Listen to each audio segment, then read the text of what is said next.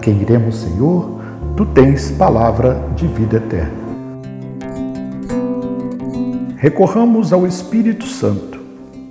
Aqueles que são conduzidos pelo Espírito Santo têm ideias certas. É por isso que há tantos ignorantes que sabem mais que os sábios. Uma pessoa que é conduzida por um Deus de força e de luz não pode enganar-se. O Espírito Santo é uma luz e uma força. É ele que nos permite distinguir o verdadeiro do falso e o bem do mal. Ao enviar-nos o Espírito Santo, Deus fez como um grande rei que encarregasse um ministro de orientar um dos seus súditos, dizendo-lhe: Vai acompanhar esse senhor por toda parte e trazer-mo de volta são e salvo. Que belo é ser acompanhado pelo Espírito Santo. Ele é um bom guia.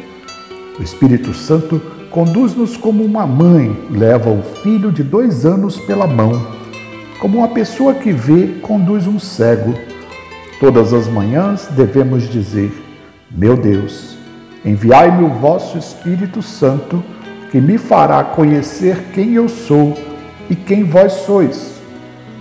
Uma alma que possui o Espírito Santo experimenta um delicado sabor na oração e nunca perde a santa presença de Deus. São João Maria Vianney, presbítero, cura das pensamentos escolhidos. A quem iremos, Senhor? Tu tens palavra de vida eterna. Eu sou Beto Bernardi, missionário do Instituto Missionário do Marajó às Nações. Fiquem com Deus e com Nossa Senhora.